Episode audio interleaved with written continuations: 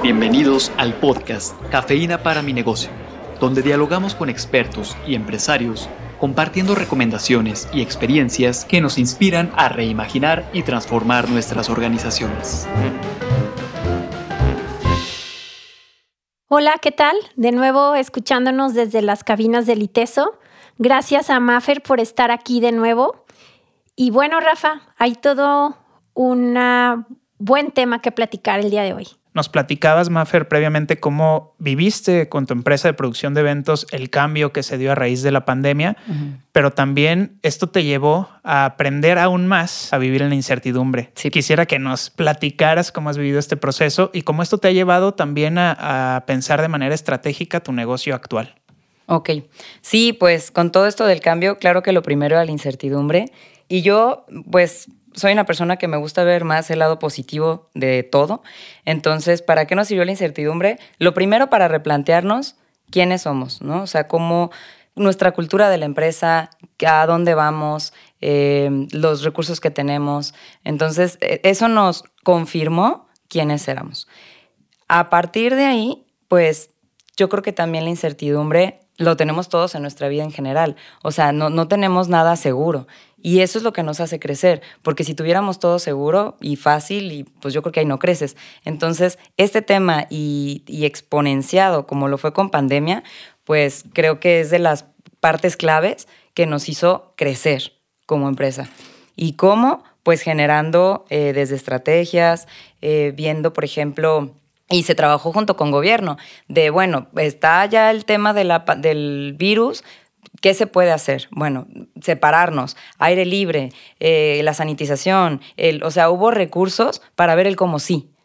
Entonces, eso es súper, súper importante. Mafer, hace un rato, antes de entrar a cabina, me contabas cómo también la incertidumbre la vivieron tus clientes. Sí. Cómo tú podías estar preparando un evento con un año de antelación y cómo ahora también esto vino a cambiar las formas de adquirir este tipo de producto o servicio que tú le ofreces a tus clientes y donde ahora los tiempos son más cortos. Sí. Sí, totalmente. O sea, antes era la costumbre de un año y medio antes, hasta dos años antes planeábamos la boda. El promedio es un año, pero sí, a partir de, de 2021 ya las bodas son en seis meses, en siete meses, tres meses. O sea, ya la gente no se está esperando porque si ahorita ya estás viendo que ya está bien, entre comillas, pues de una vez haces la boda y ya no te esperas tanto. Eh, siento que también la gente en general valoramos más la vida, valoramos más el estar aquí y, no estamos dando largas a, cosas. Incluso tema de vacaciones igual. Ahorita ya está todo saturado para, también yo quería salir, por fin ya, ya, ya está todo saturado, entonces cuando normalmente eran, eran viajes y que te tardabas más tiempo en planear, ahorita ya todo es en fa. Entonces sí creo que eso se cambió mucho precisamente por la incertidumbre de no saber después qué va a pasar, ¿no? Sí, de que a tu cliente le hubieran cancelado su boda en dos o tres ocasiones porque no había permisos para que hubiera eventos. Así es. No, y cantidad de gente, por ejemplo. Antes las bodas eran de 300, 400, 500 personas. Ahorita el promedio es de 100. 100, 120, o sea, bajó muchísimo el número. Ya, y por dos razones, o sea, por lo mismo del, evitar este tema masivo, y dos, porque también ya hay mucha gente que por el miedo ya no sale. Claro. Y muchos cancelan. Entonces, ya también se está haciendo más pequeño el, número de invitados que, que tenemos por evento.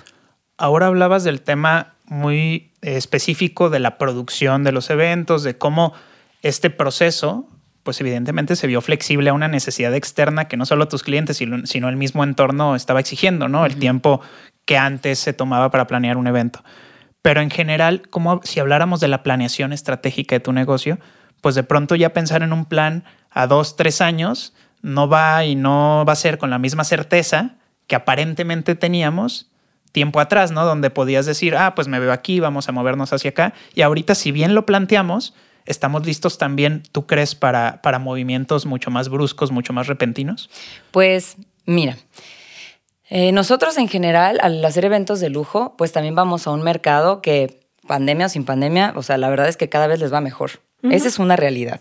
Y pues a nuestra proyección que teníamos, de hecho este año ya la superamos. Entonces yo sí creo fielmente que cada año va a seguir esto creciendo porque pues en México la fiesta es la fiesta, es la realidad y ha pasado miles de crisis y siempre sigue la fiesta. Y por el tipo de, de, cliente y de mi perfil, de verdad es que nunca dejan de hacer las fiestas, ya sean de 100 personas, pero ojo, el presupuesto es más alto. ¿Sabes? O sea, ¿por qué? Porque ya dan más detalles, más cosas, pero siguen siendo este, presupuestos para producciones muy bonitas. Entonces, sí, yo de eso la verdad estoy totalmente segura que la proyección va a ser seguir creciendo, igual no en cantidad de eventos, sino en calidad de eventos. Porque también la gente ya piensa más en eso, ya no quiero a las 500, quiero menos, pero con un evento espectacular y muy cuidado.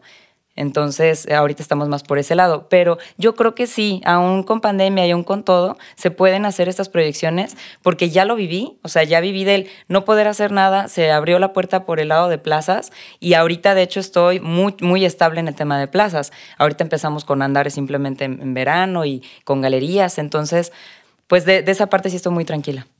Me encantan los ejemplos que nos compartes de tu experiencia porque justo también nos habla de cómo combatir la incertidumbre y uno de los aspectos que compartes tiene que ver con cómo diversifico a través de mi modelo de negocio. Totalmente. Sí, y otro punto que les, les iba a comentar es, y como consejo en general, los resultados que tenemos y los frutos que tenemos ahorita son por lo que hicimos en el pasado, definitivamente. Entonces, siempre en el presente, no quedarnos con que esta es nuestra realidad. Nosotros podemos crear la realidad que va a seguir.